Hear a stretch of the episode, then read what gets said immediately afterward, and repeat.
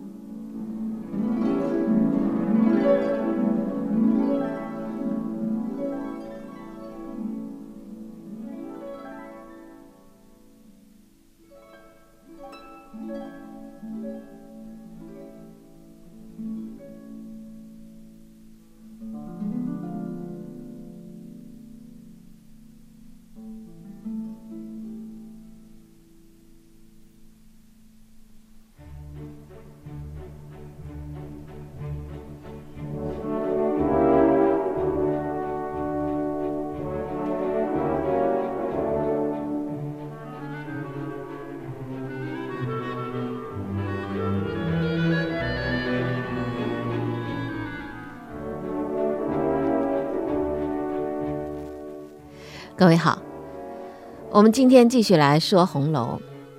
今天耳边响起的这首乐曲啊，是柴可夫斯基的《胡桃夹子》里头的花之圆舞曲。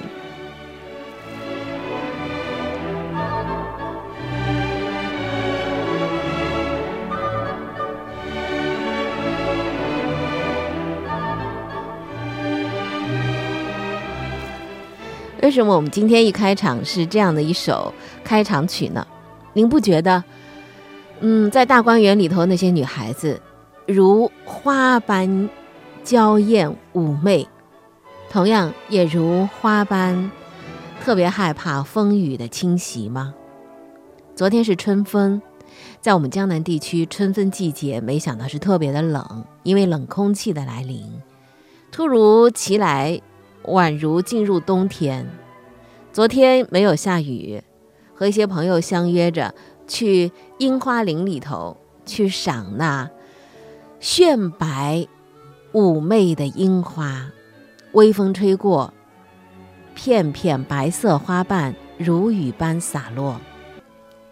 今天风雨交加，樱花林里头的那些白色的精灵一样的花瓣。是否已经被风雨吹落，洒满一地？想象一下这个场面啊，特别有画面感。如果你是一个美术爱好者的话，你突然感觉，哎，我要是可以把它画下来，那该是多么的一种赏心悦目。呃，风吹雨打花落去，这是一种自然景观。但是如果说我们赋予人类的情感和寄予自己的忧思，好像突然感觉多了一层伤感，这就是《红楼梦》里头的林黛玉为什么要去葬花，因为她以花在喻己。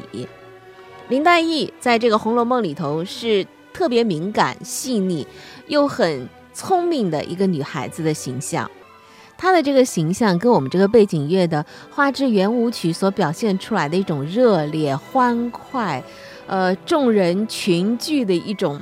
啊，集体的欢愉感好像是格格不入的，对吗？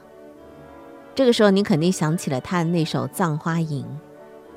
人有的时候很有意思啊，《葬花吟》是林黛玉一个人在大观园的花园里头，看着那些花朵飘落，不由得暗自垂伤，联想到自己的身世和自己的小心绪，于是在那里开始念诗葬花。还垂泪，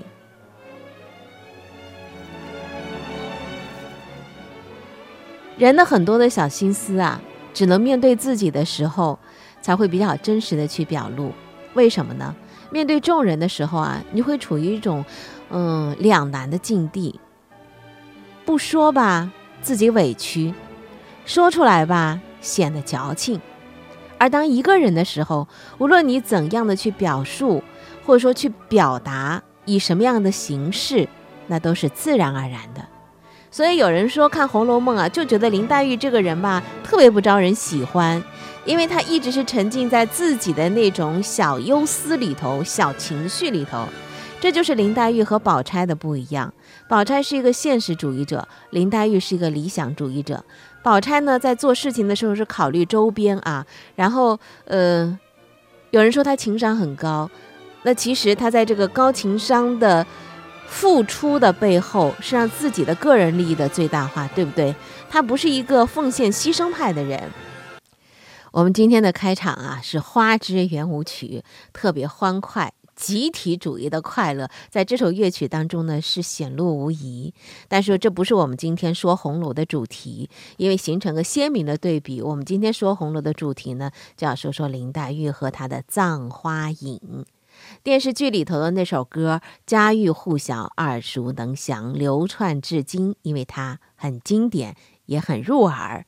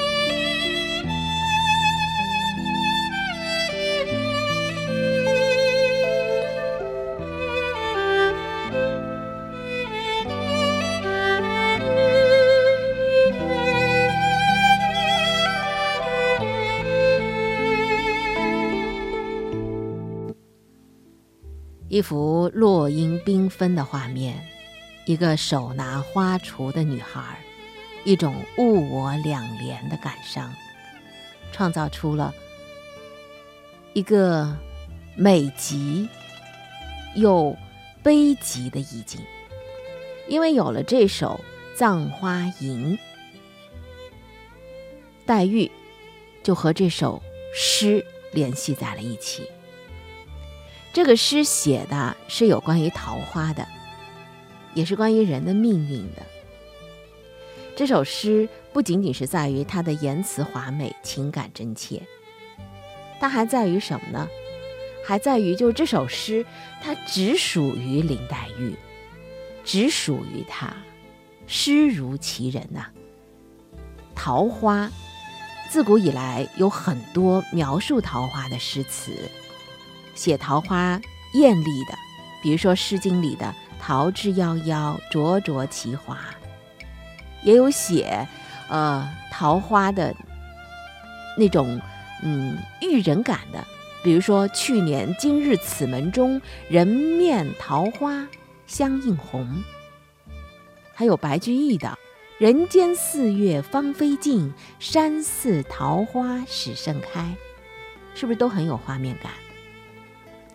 我们看的这种画面感，类似于是一种这个绘画手法的写实描述。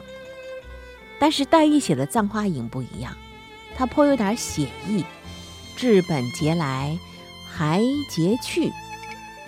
这是黛玉在这一刻她的感受，在她的眼中，干干净净是品质，那些在树上开放的花朵是美艳的。是纯洁的。当他离开这个世间的时候，不能够掉落在污浊的泥上，让来往的人群去见他；也不能够洒落在池水里头，随他随波逐流。而应该怎么样呢？用干干净净的锦囊把它装起来，埋到地底下，让它始终可以保持那样的一份干干净净。这种品性，如果说是桃花有着不容玷污的特质，倒不如说是黛玉自己，她感悟怜己，她的这种高冷。世界的本质到底是什么？我们刚才说到了桃花的本质，在黛玉的眼中是如此的。那么世界的本质呢？黛玉的《葬花吟》给了我们三个回答。第一个是丰富多彩的，你看花谢花飞飞满天，满天满地的花，有的在枝头绽放，有的在空中飞舞，有的在地上冷落成泥，这是一个多姿多彩的世界。生命的轮回，这是第二个声音，第二个答案。桃李明年能再发，花儿今年谢了，明年还会再开，再谢再开，年复一年，不知道从哪一年开始，也不知道会在哪一年结束。黛玉的这种吟唱，有点像什么呢？有点像生命自然的轮回，这是客观规律。生死相续，循环轮转，永无止境。就是这样的世界才往前一点一点的蹭着，往前迈着。花魂鸟魂总难留，鸟自无言，花自羞。谁也不能够永远保持那份明媚鲜艳。最美的花魂都会悄悄地埋葬于冷月之下。最动人的鸟魂也会凄然飘散于风烟之中。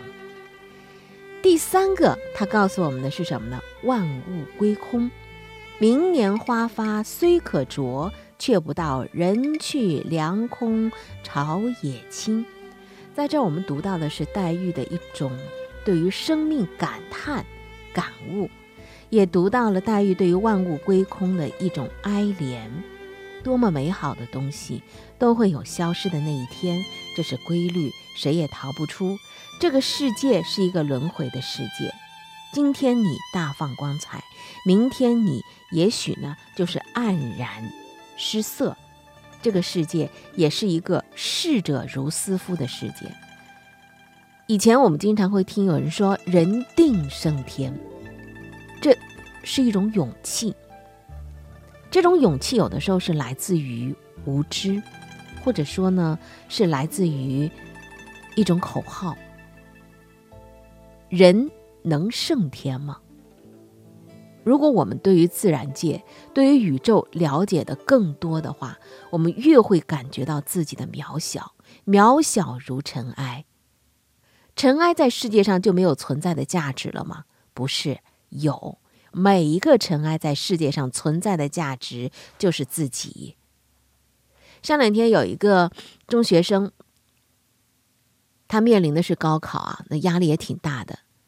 他就说：“阿姨，我想问你一个问题，为什么一定要优秀？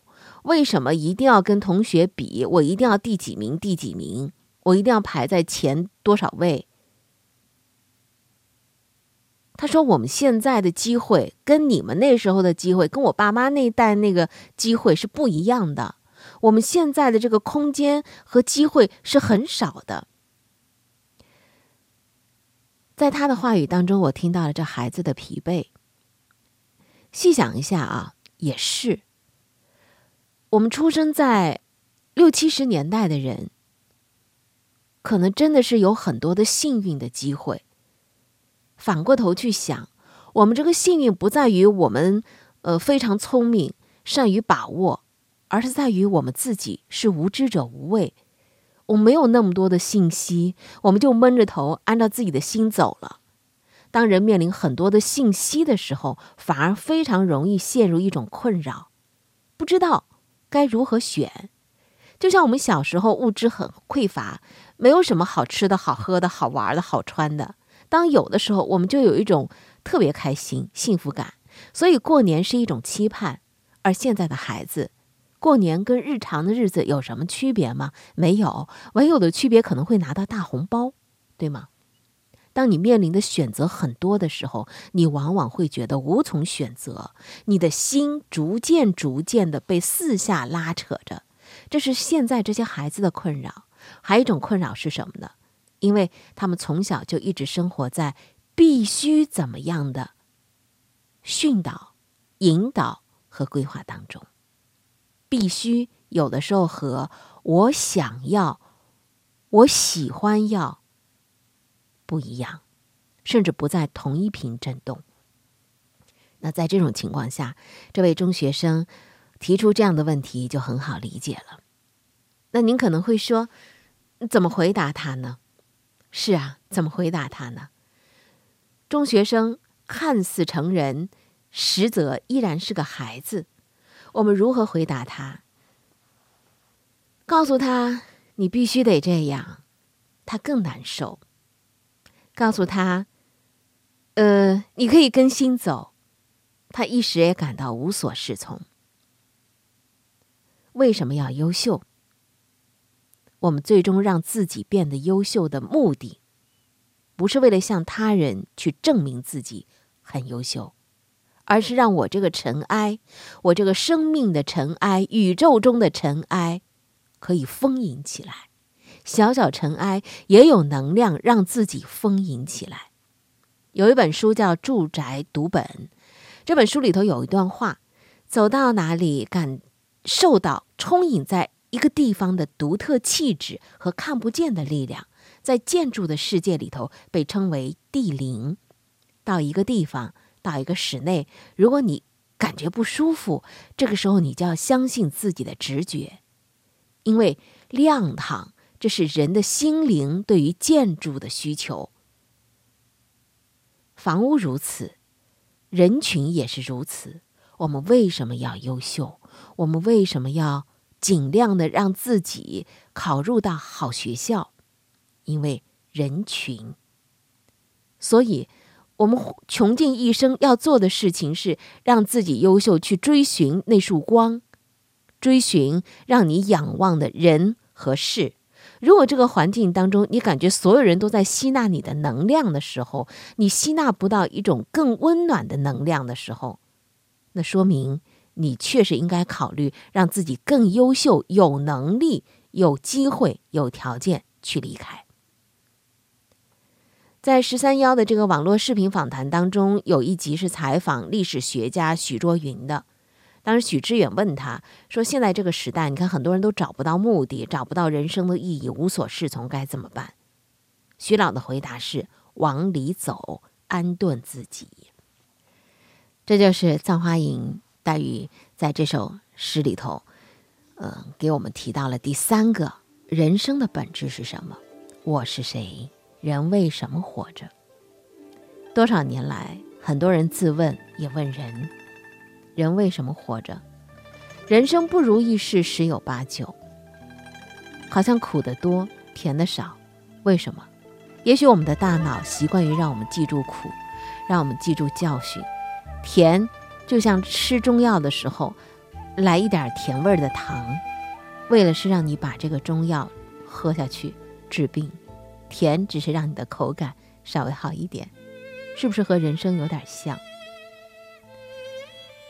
晋末元初的词人元好问有一首词，里头问道：“问世间情为何物，直叫生死相许。”寄语太多。就会有牵挂，就会有愁苦。对于黛玉来讲，情也是她的忧伤的来源之一。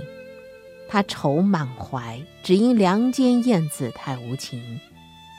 花开易见落难寻，他泪暗洒，只是因为原来繁花盛开的树枝上，现在是空枝见血痕。还有一个是什么呢？就是劫。也是辛苦的行为。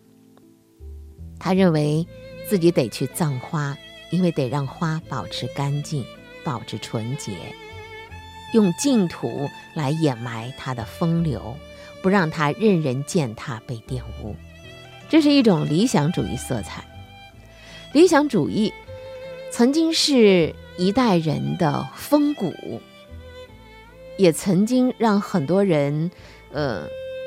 是很不屑的，斥之为说是书生意气，于是也有了一句俗话，叫做“百无一用是书生”。所以啊，央视的主持人董卿，他在采访一个小说家推拿的这个作者的时候呢，他们俩在交流一个话题，就什么是勇敢。董卿说了一句话，他说：“我觉得世界上最勇敢的是理想主义。”一个真正的理想主义者是需要付出世界上最勇敢的勇气的。这意味着什么？意味来之不易，得之不易，守之不易。所以林黛玉她是一个理想主义者，她活得好辛苦，她也是非常具有勇气的一个人。第三个了，是不是就可以让自己的这种苦结束了呢？画上个句号了呢？黛玉由衷的追念是：桃李明年能再发，明年贵中知有谁？自己身体不好，难免哀叹哀怜。人身体不好的时候啊，就特别的容易情绪不好，这是一种生理条件带来的这个心理反应，很正常，自然而然产生的。黛玉苦苦的追寻天尽头何处有香丘，她是如此的爱恋人世间，但是在人世间，她又感知到了很多人世间的悲情，比如说，啊，家道、父母，这世间零零落落，只余他一个人。